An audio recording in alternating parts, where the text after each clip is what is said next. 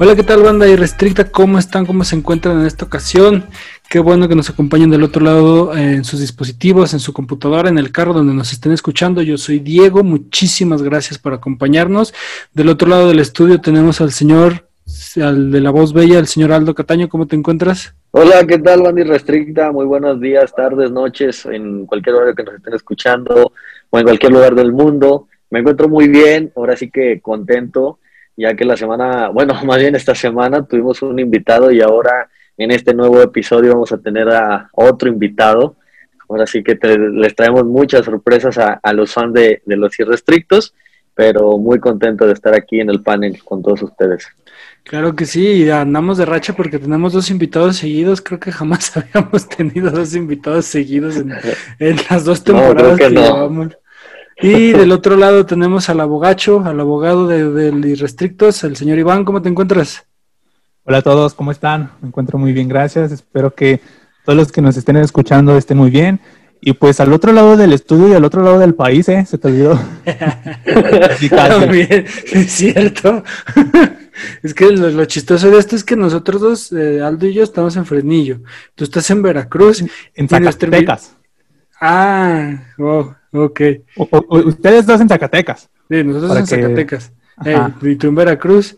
Y no sé de nuestro invitado dónde está, de dónde nos acompaña, pero te toca. Ahorita, ahorita que nos platique. Hacer los honores, Iván. Adelante. Oye, pues Diego, estamos aquí nosotros pegándole al Pacífico y, Iván al Golfo. casi, casi. Miren, ustedes no me ven, pero yo. Casi, casi así le estamos haciendo. ya. Pues miren, bueno, primero, todo tuyo.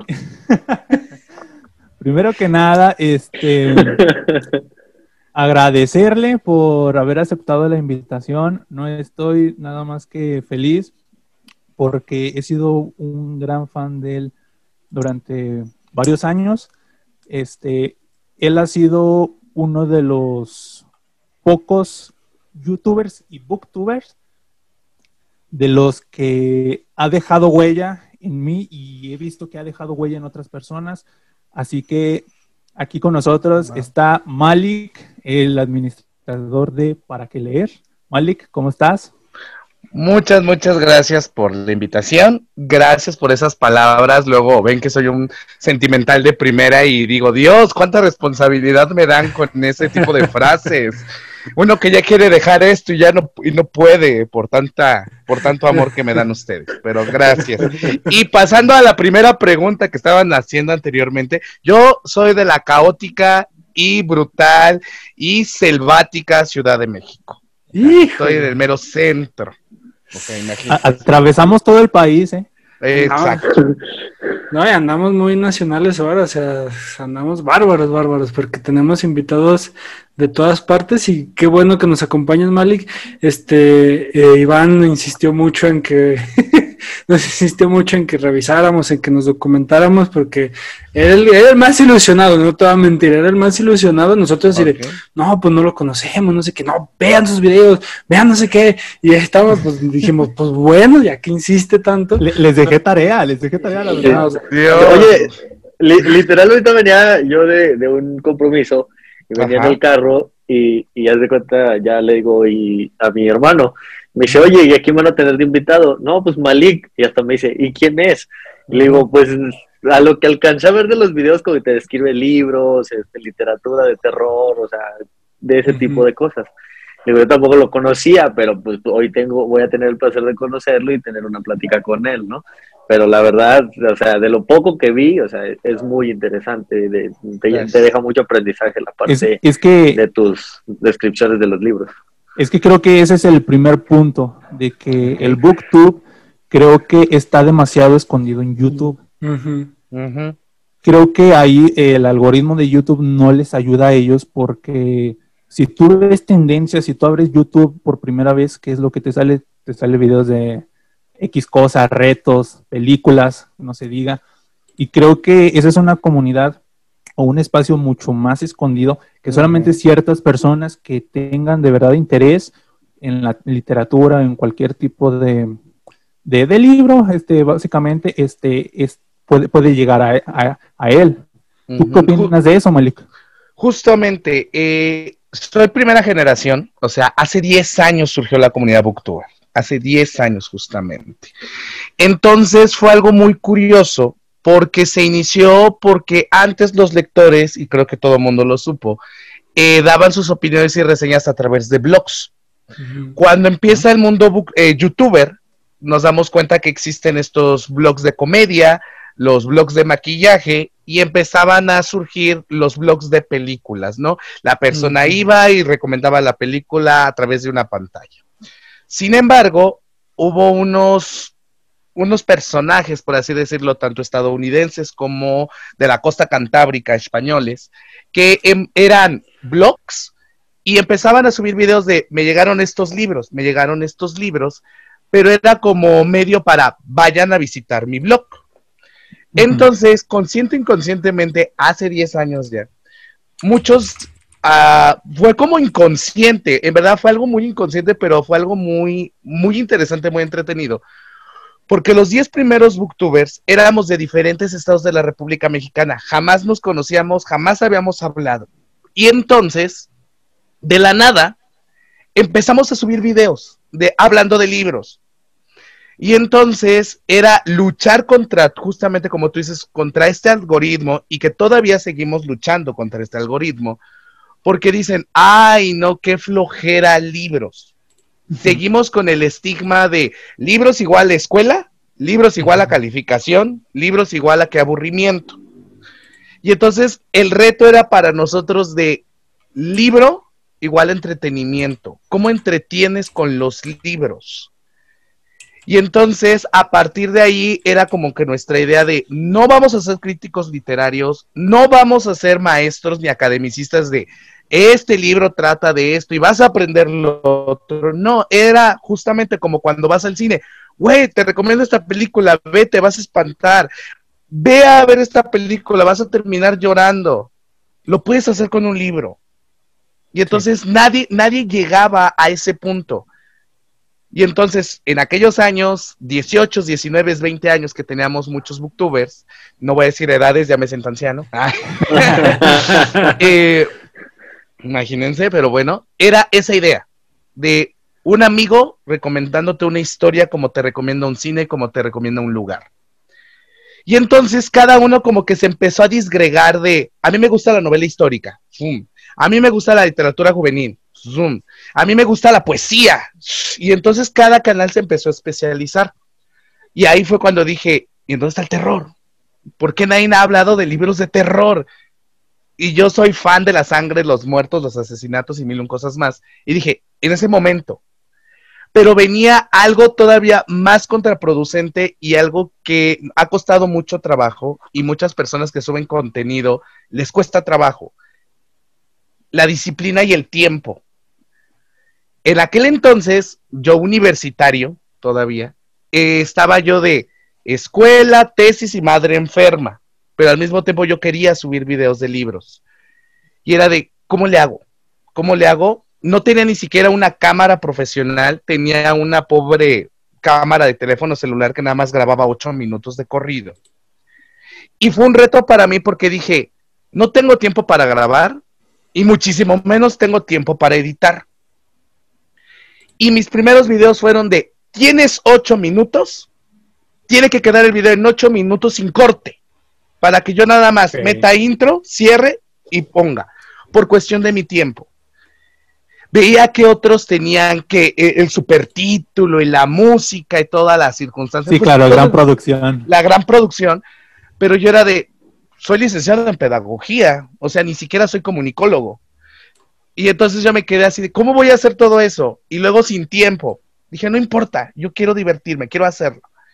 Y entonces fue sentarme frente a mis libros y era de, tiene que quedar en ocho minutos. Y grababa y grababa y grababa y volví a grabar y volví a grabar. Grababa creo que diez veces el mismo video y el que mejor quedaba ese es el que subía.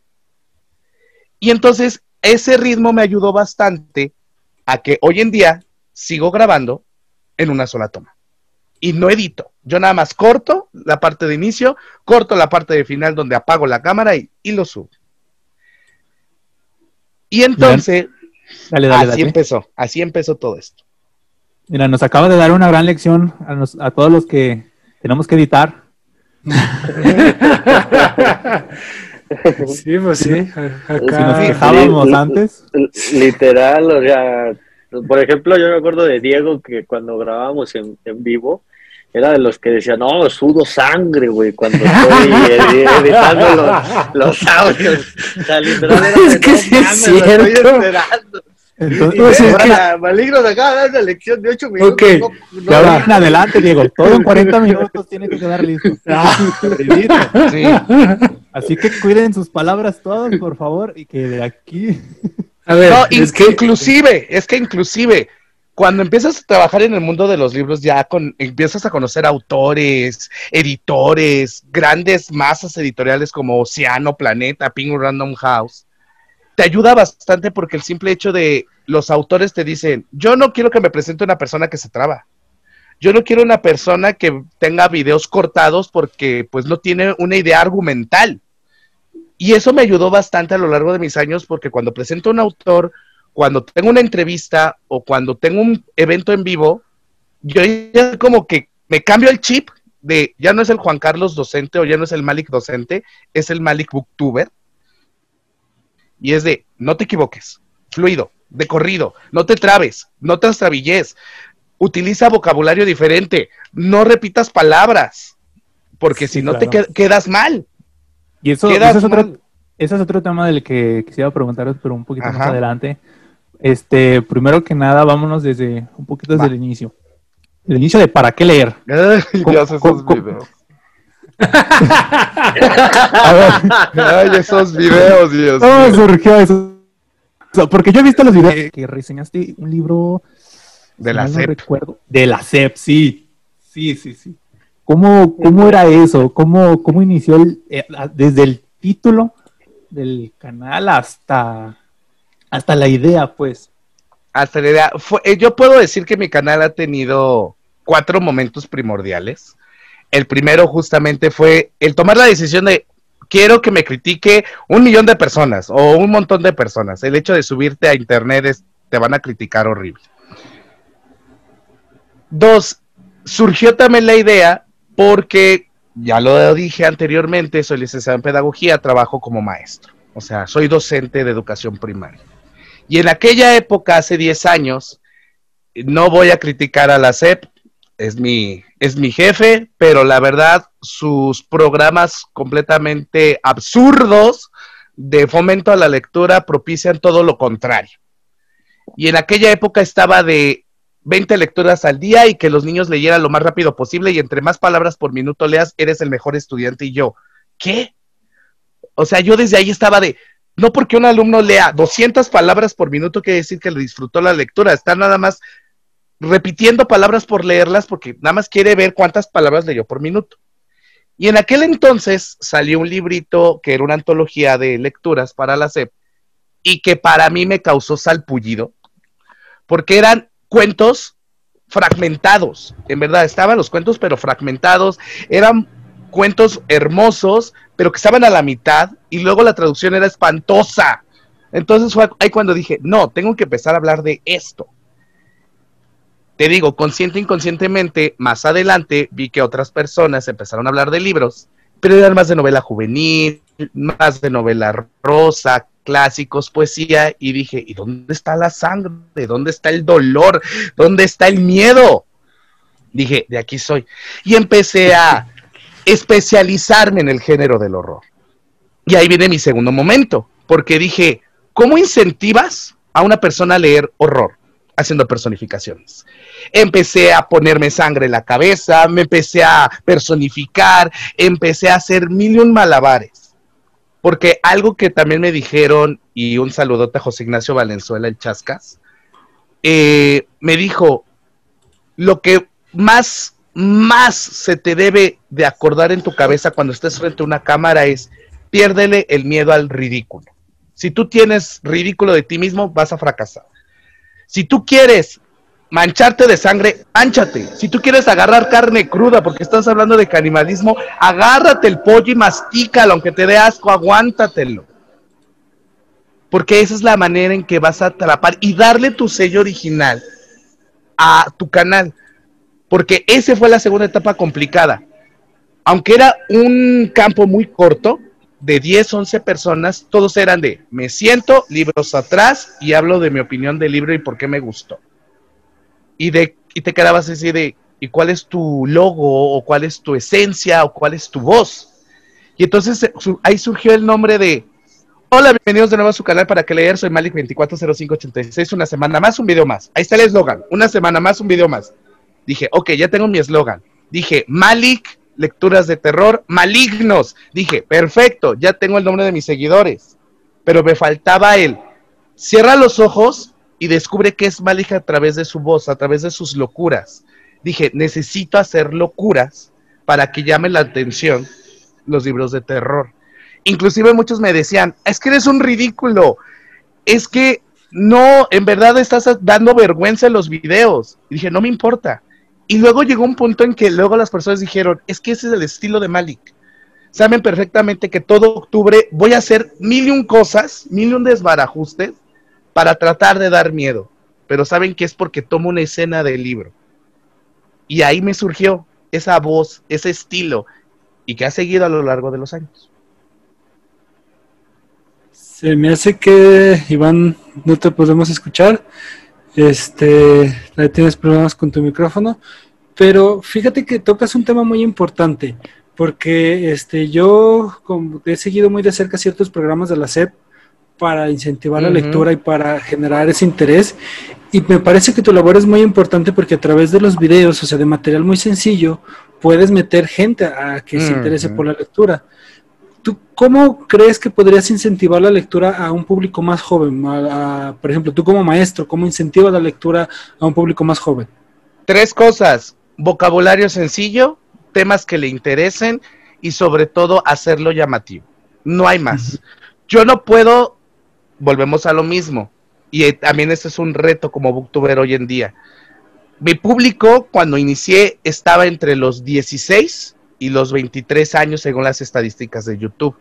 Yo no podía llegar a decirles, ay, el desasosiego de la tenebrosidad indujo a Leal Gallardo a seguir la ontananza, porque si no me van a decir, ay, qué hueva, qué flojera, y me iban a cerrar el video. Tenía que decirles, a ver, chavos, quieren sexo, quieren pasión, quieren sangre, aquí está el libro. Quieren una chica voluptuosa, quieren hombres mamadísimos, aquí está este libro quieren relaciones tóxicas donde el hombre traiciona a la mujer mientras la mujer lo está traicionando con su hermano. Aquí está. Y hubo una frase hermosa que me dijo Blue Jeans, autor de novelas rosas en España. El morbo vende, y más en adolescentes. Lo hizo pomada. Ah, pues yo lo leo. Mujer comiéndose niños. Ah, Dios, perfecto. Le metió un tubo por la garganta. Ay, sí lo leo. Y eso ayuda justamente a generar el interés. No vas a llegar a decir, ay, Los Miserables es una obra clásica donde la Revolución Francesa en el año de... no, sí, no. No, y ni menos de en un país que casi no se leía. Y ahí estaba el reto. Y no, sigue sin escucharte, Iván. no, este, creo, creo, que te llegó. Oye, y por ejemplo, Malik, ¿cuál fue el primer libro que tú platicaste en, en tu programa? O sea, cuando se abre ya la parte del terror, ¿cuál fue ese libro con el que abriste esa parte ya de tu entrada al terror, a la sangre, a ese tipo de cosas? Le tengo mucho aprecio a ese, a ese video, porque fue cuando dije, ya Malik, quítate el miedo al ridículo. Fue cuando ya me, compré mi primera cámara profesional y dije, de aquí eres, arriesgate. Arriesgate y pase lo que pase, ahí está. Y por eso quiero mucho ese video porque despertó al mal que es hoy en día y fue el de Misery de Stephen King porque me aprendí todo el diálogo de Annie Wilkes que hizo Kathy Bates en la versión cinematográfica de, oh, ¿sabes lo que le pasa a un hombre que trabaja en la mina de diamantes? Me aprendí todo ese diálogo y lo personifiqué frente a cámara y luego siguió la reseña. Ese es el, por así decirlo, el video que me despuntó como de este hombre se sabe de. Wow. Mira, y por ejemplo aquí nos acabas de dar una... Creo que ya iban. Sí. Ah, perfecto. Ah, eh, continuando con eso, este, ¿qué, porcentaje diríamos que es de terror tu canal? ¿O es contenido variado? ¿O tú cómo lo describirías? Ok, yo sigo insistiendo que mi, mi 85% de mi contenido es de terror y el restante es de otras temáticas. Porque pues siempre trato de subir eh, tres videos a la semana. Al, si no tengo tiempo, subo dos videos a la semana. Y entonces, si hacemos las cuentas, eh, voy haciendo un poquito más de 15, 16, 18 videos de otras temáticas. Pero para las personas que ya me siguen, en octubre, que es mi mes, es el octubre del terror, y fue una soga que yo me puse al cuello, es un video diario desde el primero de octubre hasta el 2 de noviembre, hablando únicamente de libros de terror. No meto otra cosa, pura literatura de terror. Y entonces son 32 videos en un mes. Si yo, literalmente, con esos 32 videos, lo sumo con los demás, digo, ya con mi puro, propio booktuber, hago el mismo trabajo que hace cualquier blogger o cualquier youtuber en un año porque muchos suben un video a la, a la semana. semana. Yo hago en un mes 32 videos. Y es el mes que más esperan mis malignos. Cuidando también la calidad, ¿verdad? Exactamente. Porque eh, a cada año es una temática diferente. Ella ha hecho vampirismo, ya ha hecho circo, ya ha hecho terror con mujeres, ya ha hecho terror gótico. Ahorita voy a meter terror contemporáneo el, el octubre que viene. Y, es muy difícil porque yo desde septiembre, yo ya estoy leyendo lo que voy a reseñar en octubre. Inclusive si veo que los videos que quiero reseñar son más gordos, empiezo desde agosto. Leo todo agosto, grabo todo septiembre para tener ya listo octubre. O sea, es un mes para mí muy complicado porque lo tengo que estar preparando con dos meses de anticipación. Pero sí, justamente el, el 80% de mi contenido es de terror y lo demás es misceláneo. ¿Y, todo este tiempo para leer de dónde? Gracias. ¿Lo estás diciendo tan fácil? No, eh, me, me, ganaste esa pregunta. Yo le iba a decir, ¿de dónde todo ese tiempo para leer semejantes libros? O sea, digo, yo apenas tengo para leer uno, bueno, como soy, ¿verdad? Pero yo digo, ¿de dónde? Eh, dos cosas. La primera, yo lo he dicho y siempre lo voy a repetir. Leer es mi droga, leer es mi cigarro. Yo no puedo dormir si no leo, se los juro. Necesito leer aunque sea un cuento o tres páginas, cuatro páginas, si no, no puedo dormir. Y entonces empiezas a hacerte el hábito. Ese es un principio. Dos, de mi, de mi casa al trabajo me hago hora y media en puro transporte público. Ahí les... De regreso a mi casa es otra hora y media. Si, lo, si nos damos cuenta, me estoy, estoy tres horas en transporte público. Esas tres horas las aprovecho para leer. Bendita sea Ciudad de México. Bendita sea la Ciudad de México. Tengo tres horas para leer a gusto. Y dicen, ¿cómo le haces, Malik? Pues fácil, me concentro porque muchos se van escuchando música, otros están en... No, yo me dedico a leer. O sea, literalmente. Porque inclusive ahí viene otro de los retos más interesantes de la comunidad Booktube. Cuando tú estás solo, dices, ah, yo leo lo que quiero en el momento que quiero y los libros que quiero. Dices, ay, qué chido, qué padre. Pero cuando empiezas a colaborar con editoriales, ya el hobby se convirtió en trabajo. ¿A qué me refiero con esto? De, aparte de que tienes que leer tus libros para complacer a tu público, tienes que leer los libros que te mandó la editorial. Y entonces va a llegar un momento, una anécdota curiosa, de tuve la oportunidad de entrevistar a Paco Ignacio Taibo el director de Fondo de Cultura Económica y mano derecha de Andrés Manuel. Un día me llama Editorial Planeta, saludos Editorial Planeta, ya saben que los amo. Y me dicen, oye, vas a entrevistar a Paco Ignacio Taibo II porque pues va a salir la serie Netflix de Velasquaran y pues es su saga detectivesca, llena de terror, suspenso, sangre. Dije, va, te vamos a mandar los 10 libros de la saga de la Y yo dije, ah, yo dije, va, no hay problema. Yo todavía pensando, me van a dar tiempo. Me dieron Como 15 la escuela para mañana. Para me dieron 15 días. A la chingada. fue uno de los retos más brutales haberme leído 10 libros en 15 días. Era leerme libro y medio. Era de, ya el que sigue, ya el que sigue. Y entonces ahí es lo que les digo. También muchas personas claudican y he visto muchos canales morir. Porque cuando ya empiezas a colaborar con una editorial es de, te estoy dando un libro gratis. No es cierto. Te estoy dando un libro que te va a acarrear, que vas a tener un pendiente, que me tienes que subir una reseña. Y si para el colmo el libro te va a tocar entrevista con autor, te lo tienes que leer así. Porque si no, ¿cómo vas a hablar con el autor si no leíste ese libro?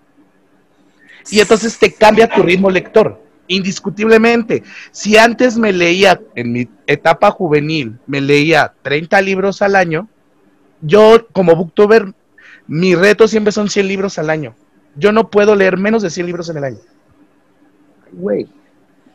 Y, por ejemplo, ya, ya tocando esa parte de, la, de los convenios con la editorial, Ajá. ¿cuál, ¿cuál fue el primer convenio y el primer libro que te mandó la editorial de tienes 15 días para que te los leas todos porque tienes tal evento o tienes esto o nada más por leerlos. O sea, ¿cuál fue esa cuál fue ese parteaguas para ir iniciando en esa colaboración con las editoriales? En Penguin Random House fue con José Ignacio Valenzuela su trilogía del mal amor.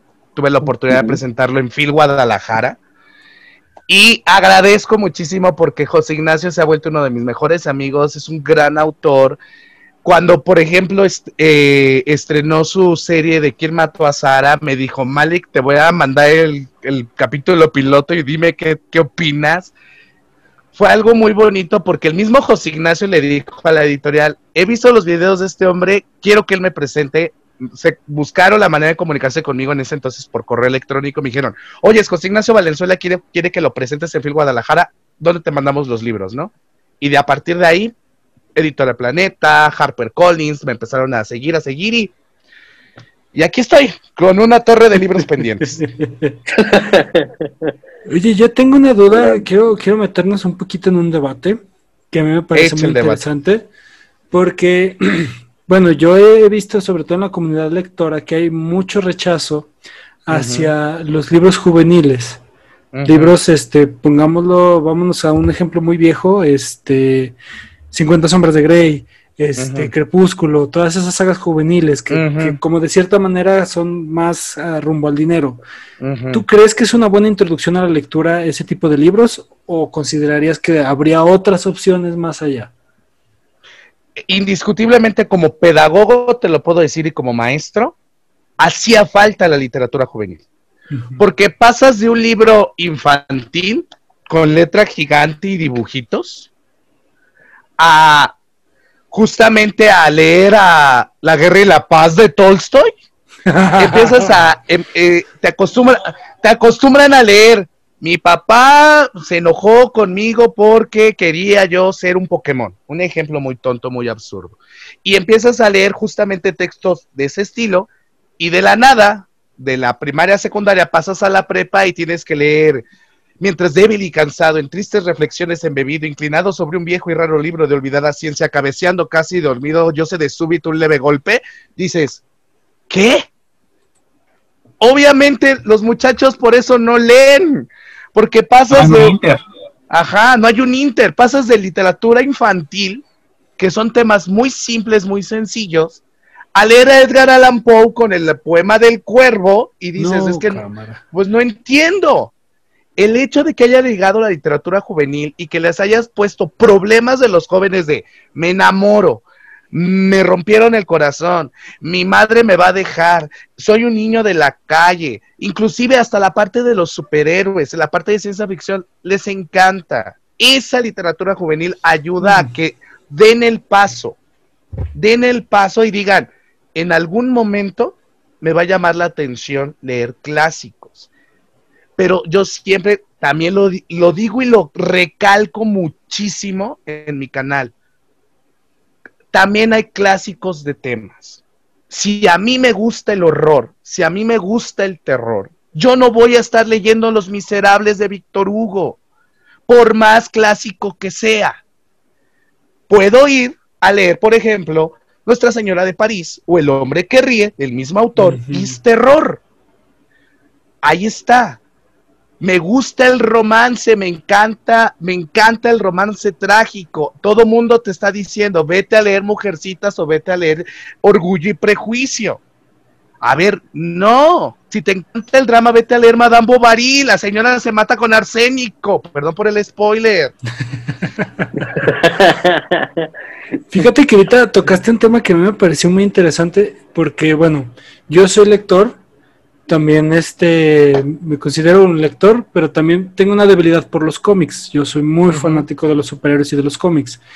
Pero hay cierta, este, como pleito de que los cómics no pueden ser literatura. Yo puedo defender a capa y espada que pueden ser literatura muy interesante.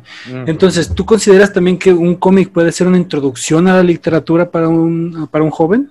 Indiscutiblemente tienes un gran cómic, por ejemplo, que fue serie de Cartoon Network en su tiempo, que es justamente eh, Más allá del jardín o Over the Garden Wall. Y es una hermosa introducción a la divina comedia de Dante Alighieri. y es cuando dices, ahí lo tienes. Te encanta, por ejemplo, eh, no sé, Star Wars. Te gusta mucho la parte de Dune. Vete justamente a leer Lady Mecánica de eh, Fernández, que son grandes novelas de, de ciencia ficción en cómics. Y dices, wow, qué padre, qué chido, ¿no? H.G. Wells en su tiempo, cuando hizo la Guerra de los Mundos, lo hizo en formato podcast. Y todo el barullo que formó, los cómics también lo son. Y tienen los mangas. Los mismos mangas. Tienen temas brutales. Y claro que Desde para este, temas infantiles hasta lo más retorcido y pues para mayores de edad que están muy No, sí, sí, tiene mucha razón. O sea, yo pienso que, por ejemplo, tú como booktuber que se dedica al género terror, has de conocer y resaber a Junji Ah, yo amo a Junji Shintaro Kago, Suehumaruo, o sea, yo mangas de terror los amo.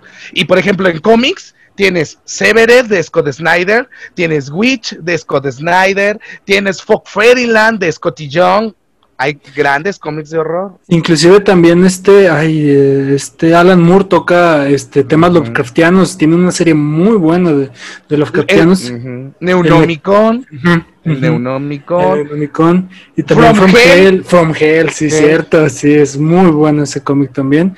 Este, pero sí tienen muchas razones, es que eh, como siento yo, yo, o sea, también he visto que a veces, inclusive yo he caído en ese, error de creer que los, jóvenes a lo mejor buscan, deberían de tratar con algún clásico, pero la verdad es que no, y porque yo también, como tú mencionabas, caí como en ese bache de, de a lo mejor no encontrar un, de dónde asirme, ¿no? Para empezar con la lectura. Pero es muy interesante cómo planteas el hecho de, cómo iniciar a los jóvenes en la literatura. Ahora, te pregunto a ti, ¿cómo te iniciaste tú con la literatura? A ver, vamos a ver. Ah. Un poquito más. Esa anécdota, bueno, supongo que Iván ya se la ha de saber, pero de todas maneras la, la repito. Fue muy curioso. Estaba yo un día en secundaria, 14 años, y estaba sentado cenando viendo Los Simpson. En su especial de la casita de Noche de Brujas, el tomo 1. Cuando veo una hermosa y preciosa personificación del cuervo de Edgar Allan Poe de Homero y Bart, y que dije, lo quiero leer, lo quiero buscar. Para eso le digo al día siguiente, vivo en el centro histórico de la Ciudad de México, tengo las librerías a 10 minutos de mi casa y pues mi secundaria estaba muy cerca, entonces voy a la librería y pregunto, disculpe, ¿tiene el cuervo de Edgar Allan Poe? Ah, sí, están en sus narraciones extraordinarias. ¿En cuánto está? 70 pesitos. Y yo, ay, ok. Voy a mi casa y le digo a mi mamá, mamá, me pidieron este libro en la escuela aunque no había sido cierto. Y mi mamá viene angustiada buscando de dónde conseguir los 70 pesos. Pero bueno, mi mamá me compra el libro y yo me meto a mi cuarto y lo empiezo a leer y no le entendí nada. Verdaderamente, nada le entendí. Pero yo, pero yo estaba con ese afán de quería saber qué era el cuervo. Y entonces me tardé dos, tres meses en descifrar todo ese mugroso poema del cuervo. Cuando me entré a clic, dije, ah, no manches, que era un espíritu de... Y de ahí lo amé. Después, a como que al mes siguiente, vi, gracias a todos los cielos y obras del espíritu Lovecraftiano, vi la versión de Carrie, la primera, de Brian De Palma. Y yo amé Carrie, yo me sentía Carrie, yo, yo era de que quiero matar a mis compañeros. Ay, güey. nunca, nunca, eh, siempre había tenido grupos en la escuela que no me, no, no me aguantaban y no lo soportaba, pero bueno. Entonces yo quería ser Carrie, quería matarlos. Y entonces, ahí me tienen de nueva cuenta en las librerías de usado, en las librerías de viejo, buscando el libro de Carrie. Cuando lo encuentro me dicen, igual, esa, me- esa edición la amo mucho porque fue mi segundo libro, me costó 50 pesos. Pasta dura, muy bonito, pero pues en ese tiempo yo no tenía y dije, pues lo dejo. Y entonces mi mamá cuando me daba dinero para comprar en la cooperativa de la escuela, yo no comía, no comí. Durante una semana no comí en la cooperativa de la escuela. Juntaba esos 10 pesitos y ya cuando llegué a mis 60 pesitos, fue a la librería con la esperanza de que todavía estuviera el libro y sí estaba, no se lo habían llevado. Entonces dije, ¿me das ese? Sí, se- 60 pesos, ahí está. Y ya con el descuento fueron 50. Yo, ahí está. Ahora, ahora cuesta 100. señor. Ahorita ya, ajá, ahorita ya cuesta 100. Ah, deja de eso, ahorita cuesta 200. yo Exacto. Entonces me lo llevo y lo leo y me sentí tan parte del género, de me sentir ese poder, el ser el villano de una trama, el sentirte de no vas a poder conmigo y ahora sí vas a pagar todo lo que me hiciste, fue cuando dije, me gusta el género del terror. Y de ahí ya no paré. E inclusive muchos de mis libros viejos que me dicen, Dios, ¿dónde es conseguir esas cosas que son imposibles de conseguir? Fue en mi etapa juvenil, porque era de, yo siempre le he dicho y muchos me dicen, estás loco, Malik. Yo en aquella época era de, prefiero no comer en la escuela con tal de ahorrar para mis libros. Cuando paso a la prepa y me dan la preciosa beca de, de los que a todos los preparatorianos les dan, yo hice un trato con mi madre y le dije, esta beca es para mis libros. Y dice mi mamá, ok, no te preocupes, tu beca es para tus libros. Y de ahí no paré y no paré y no paré y tengo una biblioteca en mi casa que yo amo y adoro con locura. ¿Cuántos, cuántos libros tienes, Malik? Un aproximado, para darnos una, una Una idea, idea. una pequeña idea. Me, me perdí la cuenta cuando llegué a los 2300. ¡Ah, su ¡A la máquina! shit! Yo apenas llevo a 10, yo creo. No, yo lo mucho tendré, entre cómics y No, libros y mangas, tendré Ahí a lo voy, mucho unos 100. No, Eh, yo sé que es podcast, yo sé que no se va a apreciar, pero aquí un ¡Ah, ligero su panel. máquina! No, Ah, güey. nuestros oyentes, o sea, está repleto, o sea, no, ni, ni ropa hay en el cuarto. No, Ay, no, ni, no tengo ni pantalla en el cuarto, o sea, no. O sea, dije, yo desde que tengo mi cuarto dije, son libros y son mis libros. No tengo pantalla, no tengo nada que me distraiga porque mi cuarto es, te vas a sentar a leer. Y cuando empecé como booktuber era de, no te distraigas, tú llegas y lees. Santo. Ay, güey. Pero les voy a dar un tip. Esto ya es un poquito más para adultos. Son, gracias a muchos libros, son insonoros. Puedes hacer muchas cosas dentro de tu cuarto y no se dan cuenta tus vecinos de al lado.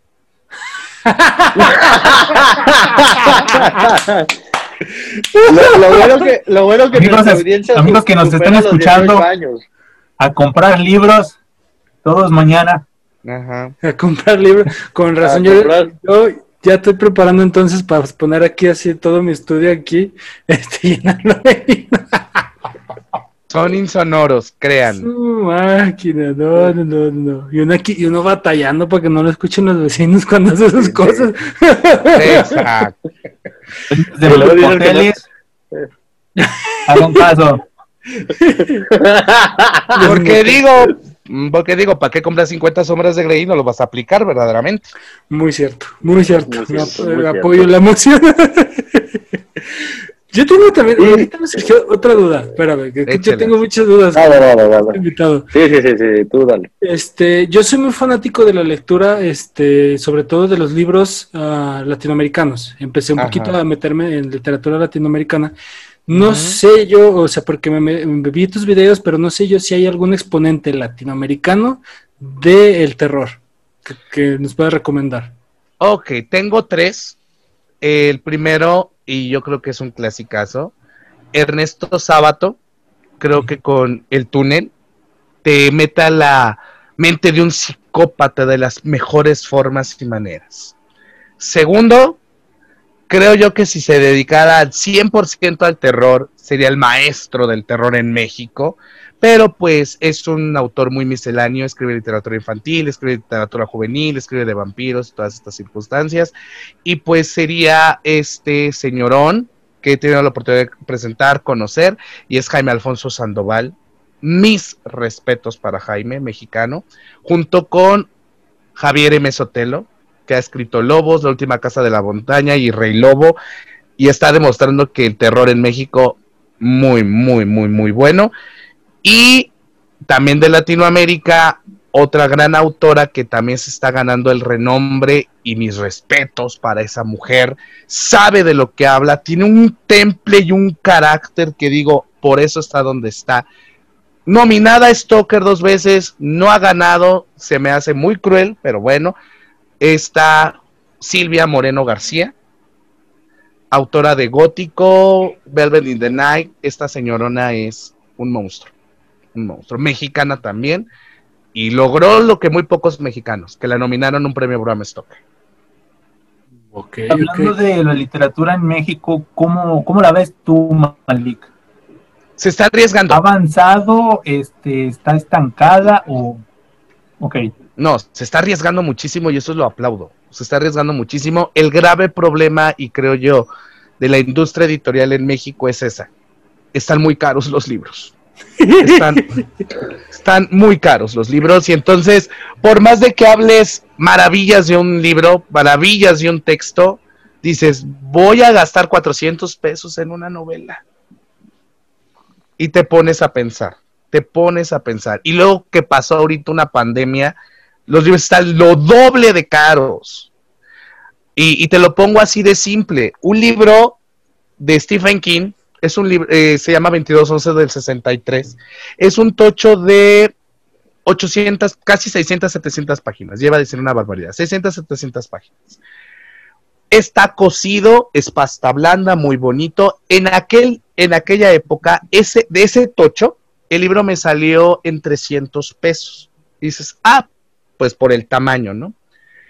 Hoy en día, ves el nuevo libro que sacó, por ejemplo, el último más reciente, que es el de La sangre manda, un libro no pegado, digo, no cosido, pegado, más pequeño que 2211 del 63, 400 pesos. Y dijo, ¿qué? O sea, no, me salió muchísimo más barato la cúpula, que es un tochazo de mil páginas, pasta blanda, me salió en 350, cocido. Y ahorita me das un libro más pequeño, de menor calidad, pegado, que inclusive hasta la versión pirata se veía más original que la versión original. en, en 400 pesos, digo, y ahí es cuando la gente no compra los libros. Dices, oye, 400 pesos, una novela, dices, no. Y también ahí, ahí viene también mi pleito con, mis, con las editoriales a veces, porque me dicen, Malik recomienda este libro o Malik habla del otro libro. Y yo primero también lo busco, lo googleo y veo los precios y digo, no voy a recomendar un libro de 500, 600, 700, 800 pesos, porque tampoco mi público va a gastar un dineral en una novela. Entonces siempre trato de recomendar libros en un precio como que muy módico entre 100 a los 300 pesos no más, porque si es realmente exagerado el precio, sí digo, es un libro difícil de conseguir, es un libro que requiere varios supers, pero sí lo digo, pero trato de buscar siempre libros con un precio razonable.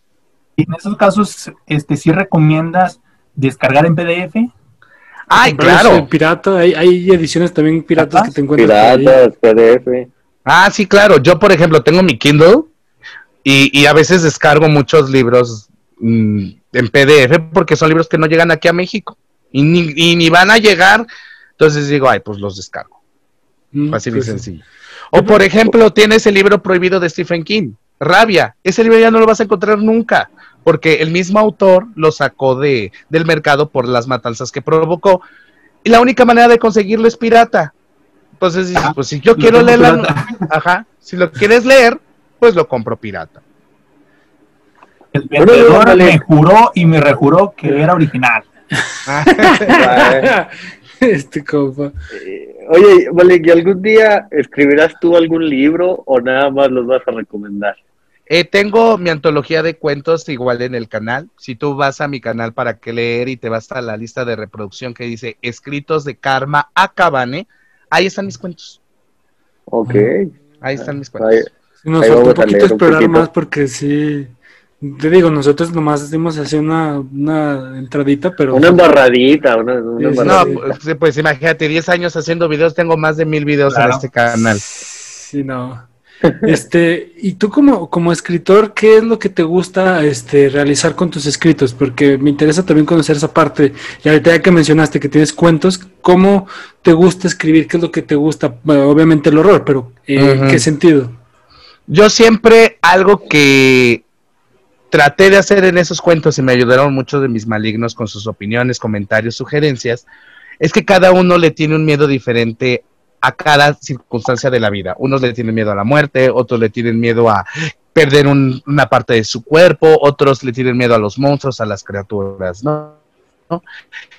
Entonces, en esos cuentos traté de que la persona que los leyera dijera, no, esa, era, esa fue mi idea.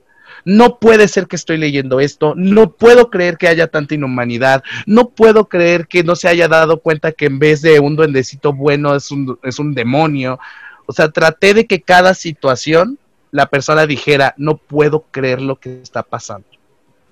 Lograr ese, ese miedo de, me podría llegar a pasar a mí, podría sucederme en, en estos momentos. Son cuentos que van de un secuestro, un duende malvado, un padre psicópata, que están en nuestra vida cotidiana, ¿no? Una, una chica que se enamora y por culpa de ese enamoramiento la contagian de sida, entonces empieza a hacer un desbarajuste de decapitaciones por el odio a la, a la humanidad, por culpa del amor le, le, provocaron esta enfermedad.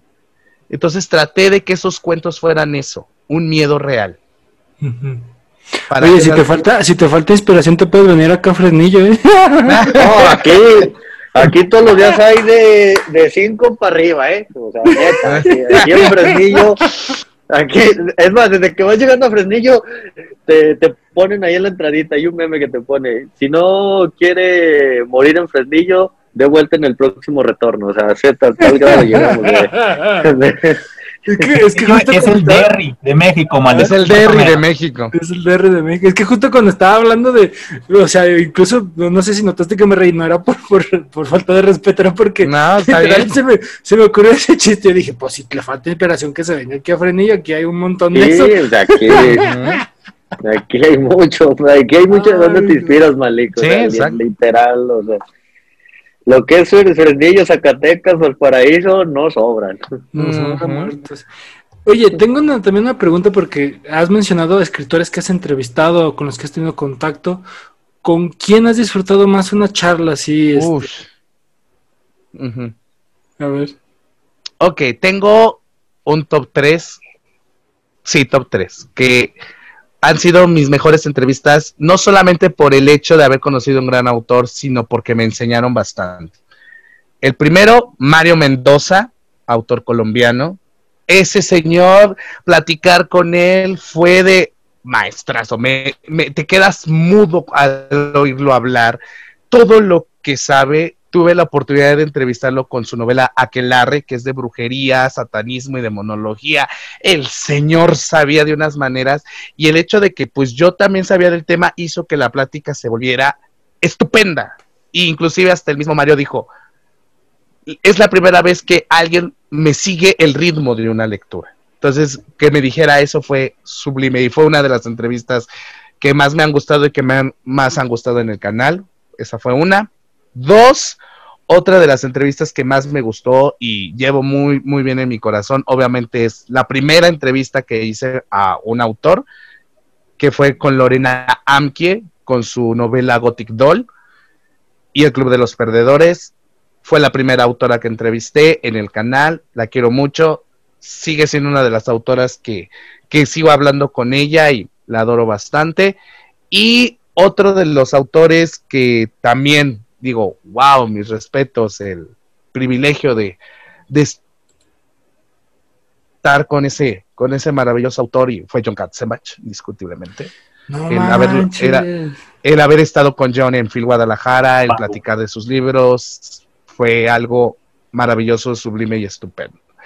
Podría irme a la parte morbosa e impactante, porque sí, también tuve una entrevista que nadie se esperaba, ni yo me la esperaba, que fue la entrevista que tuve con Dross. Eso te queríamos preguntar. Sí, también, yo te quería preguntar eso. de las entrevistas más importantes en mi canal y de las entrevistas más difíciles en mi canal. Así se los pongo. Difícil porque, a ver, pero, ¿cómo fue? A ver, un poquito. Ya, ya, ya, llegó esa pregunta. Yo apenas le iba a preguntar cuál había sido la, entrevista más difícil, lo que más nervios le habían dado a, Malik de, de, hacer con un autor. Y ya ahí la plática nos llevó sola a esa pregunta. Sí.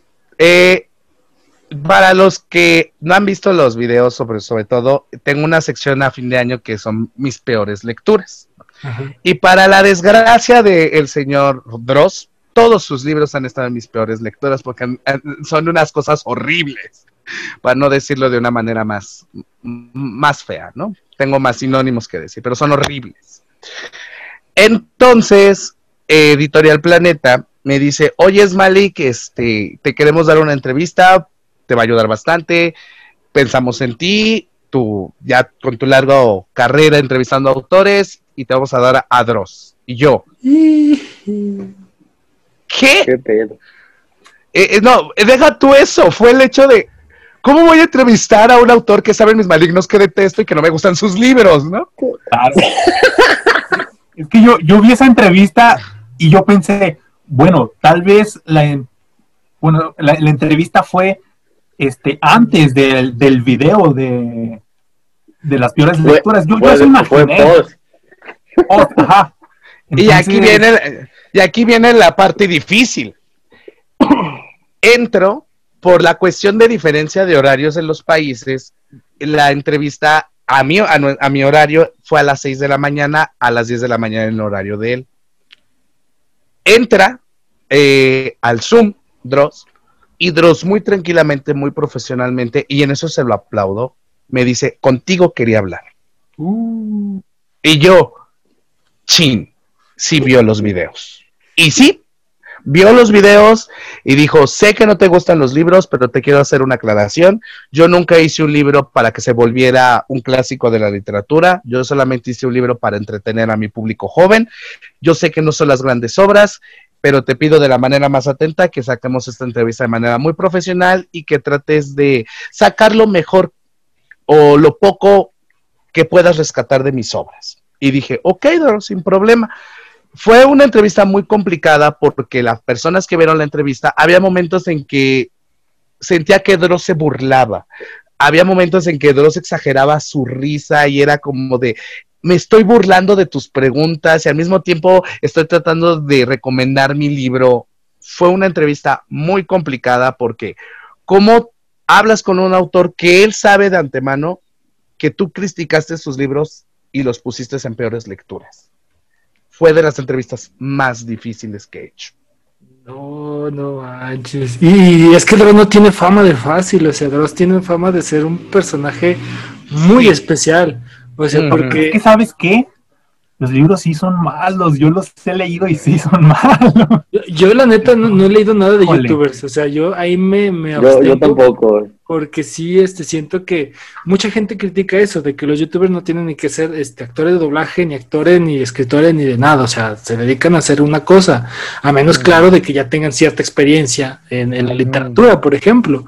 Pero sí yo me abstuve totalmente de leerlos porque dije, o sea, yo nomás sabía de los libros por los memes que salieron de, de, aquel entonces de mi libro.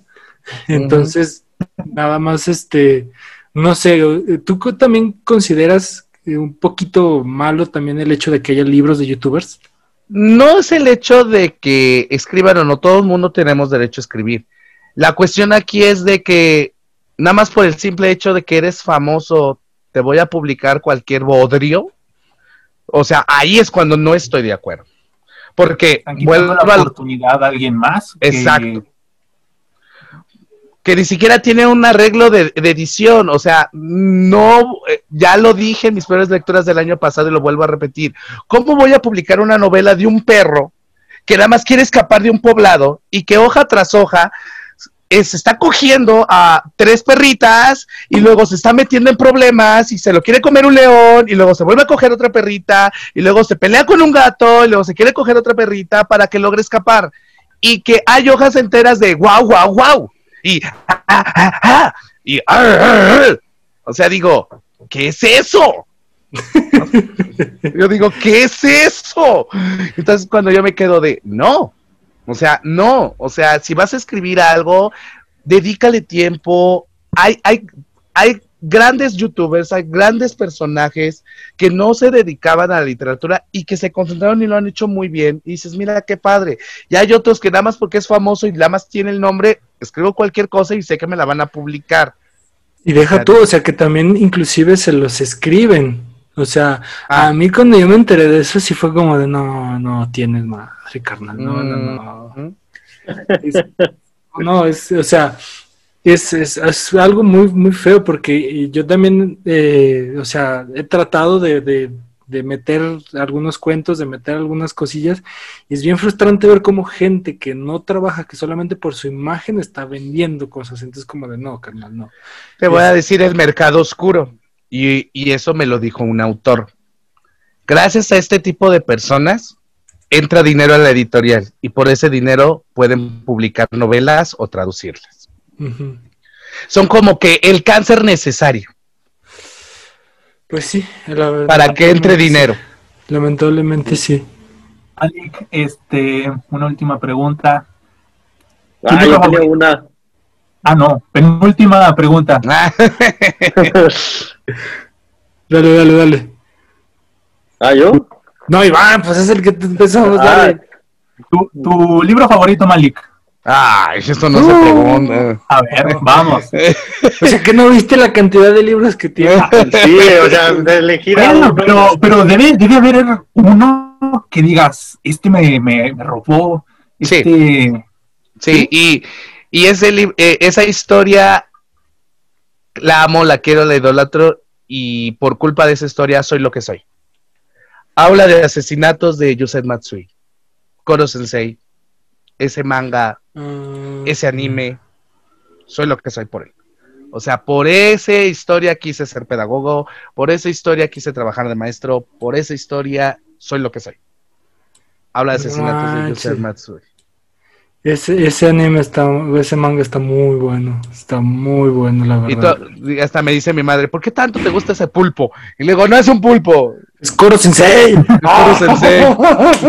sí, no, yo, yo lloré con ese final de ese anime, ¿no? ¿Quién no llora con ese final? Yo estaba en un mar de lágrimas. Así, Koro Sensei, no. Ay, Dios. Este, Aldo, a ver, tú toca.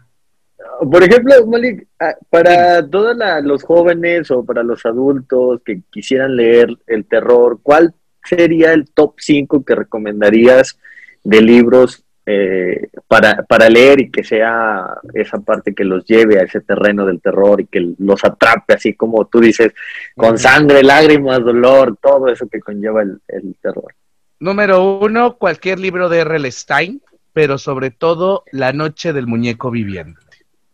Ese libro fue ícono, es chiquito, tiene 50 paginitas y gracias a esa novela salieron muchas películas referentes a los muñecos diabólicos. Entonces, La Noche del Muñeco Viviente de R.L. Stein sería mi tomo 1, tomo 2 eh, o libro 2. Consumidores de pesadillas de Alfonso Oregel o cualquier libro de Alfonso Oregel editado por SM. Son libros, la mayoría son cuentos de horror, pero son cuentos que les aseguro los van a marcar, perturbar y no los van a dejar dormir. Alfonso es otro gran exponente de la literatura mexicana y te va a causar muchísimo eh, miedo. Salud. Eh, tres. Acá en, el, en, la cabina estaban estornudas, no se preocupe. Aquí nos estamos infectando de COVID. No, no es Este, tercera novela de terror que yo creo que ayudaría bastante a incentivar a muchos. Creo, aunque el maestro tiene grandes novelas, creo que con cuentos se consolida como maestro de horror. Y voy a escoger a Stephen King, no podía dejarlo de un lado. Con su antología El umbral de la noche, para mí el mejor libro de antología de cuentos de terror. Sabes cómo escribir King, sabes el impacto que puede dar King, sobre todo con esta antología. El umbral de la noche sería mi opción 3.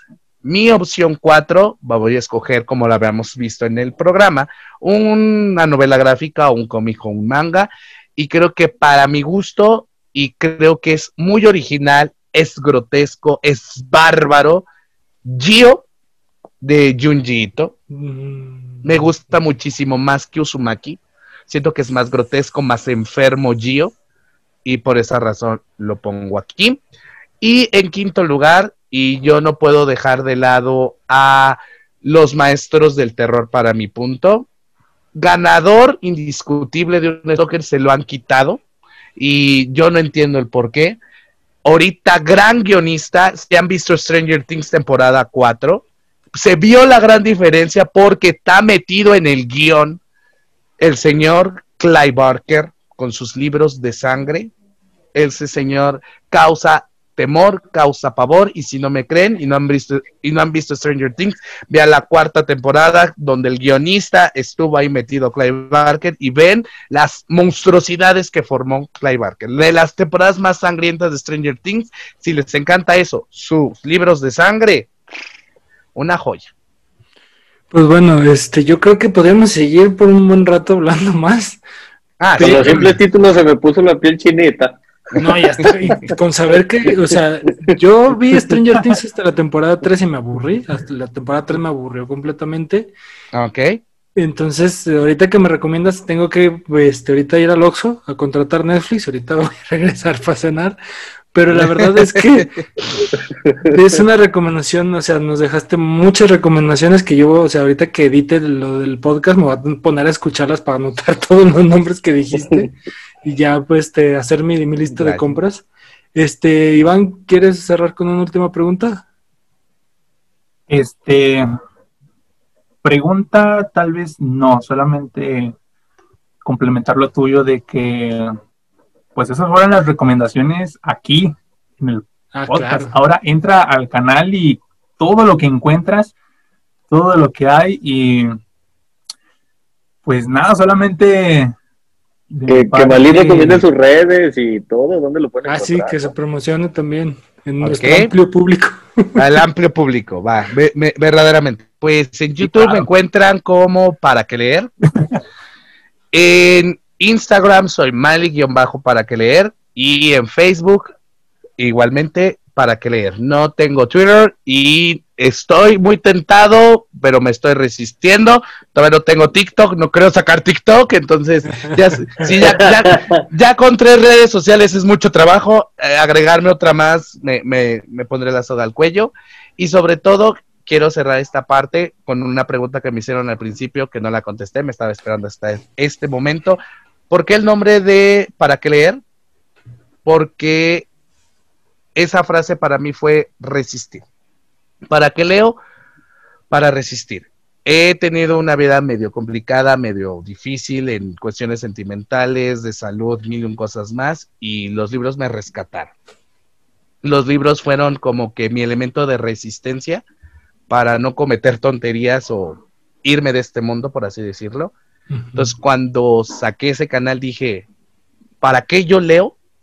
No para pasar un examen, no para sentirme más intelectual, no para conocer más personas, no. ¿Para qué leo? Para seguir resistiendo. Y ese canal lo quiero bastante porque fue como mi terapia. Fue un, esa cámara fue mi terapeuta, mis malignos han sido mi motor de seguir y por eso titulé así todas mis redes para que leer, para seguir resistiendo.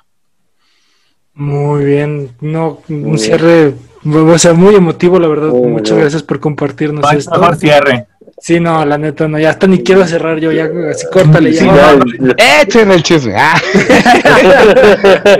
saque, saque las caguamas de un buen beso. Vámonos con las frías de una vez, que ya es viernes. Las, ay, es de la peligrosa. Este, eh, y el cuerpo lo sabe, es viernes y el cuerpo lo sabe. Verdaderamente. Pues muy agradecidos, Malik, de verdad. Estoy muy contento de que estés con nosotros. Iván, ni se diga, está fangirleando porque estás aquí con nosotros. Este, de verdad, y Aldo también está muy yo, contento. Yo, la verdad, estoy muy impresionado. quería pedir su autógrafo, pero pues no se puede. Pero van a tener una foto, güey. Van a Ay, tener sí, una ya foto. te veo. Cuando gusten. ajá. Pues muy, muy agradecidos. Ah, pues, no, pues es que Ahí va, ahí espérate, va. ya sacamos un montón cuando estabas hablando. A ver, va, ahí va, una, dos, Ahí va, ahí va, ahí va. Una foto, foto. Listo, ahí está. Muy bien. Entonces, este, muy agradecidos, de verdad, estamos muy contentos. Esta plática nos da para mucho rato más porque este, yo, bueno, no soy muy lector de terror, pero gracias a ti, pues ahí tengo un canal repleto de Oye, Diego, recomendaciones. va, va a ser como el tercer invitado que tenemos que hacer una segunda parte, güey. Sí, yo creo que sí. Necesitamos una segunda Ah. parte contigo. Cuando gusten y quieran, cuando gusten y quieran, aquí estamos. Podemos hablar de demonología, podemos hablar de literatura romance, podemos hablar del diccionario del diablo. No se preocupen. Sí, claro, claro, claro. Tenemos que Te- tener te una segunda parte. Se me acaba de ocurrir algo, pero yo creo que para esas fechas está ocupado. O sea, algo a hacer irrestrictos con él, de terror. Ya es que teníamos algo planeado. Ah, sí. Pero vamos a ver cómo se va, se va cuajando las Sí, cosas, sí. ¿no? Sí, sí, sí. Pues muchas gracias, de verdad, estamos muy contentos, ya lo dije hasta el cansancio. Y pues nada, este, queda la invitación para otro episodio, este, no te nos vayas a perder por ahí. Queremos grabar otro episodio Nada, contigo, nada. igual agarrar este, estos meses que vienen de terror para ir este, calentando y preparando algo especial para nuestra bandera estricta. Y pues nada, muy agradecidos por haber llegado hasta acá a todos nuestros oyentes. La verdad es que este ha sido un episodio muy, muy padre. Y pues nada, agradecer también a, a los panelistas de siempre, el señor Iván y el señor Aldo, que nos han acompañado. Y esto fue Irrestrictos. Muchísimas gracias por acompañarnos y nos estamos viendo en un siguiente episodio. Hasta la próxima. Nos vemos. Adiós.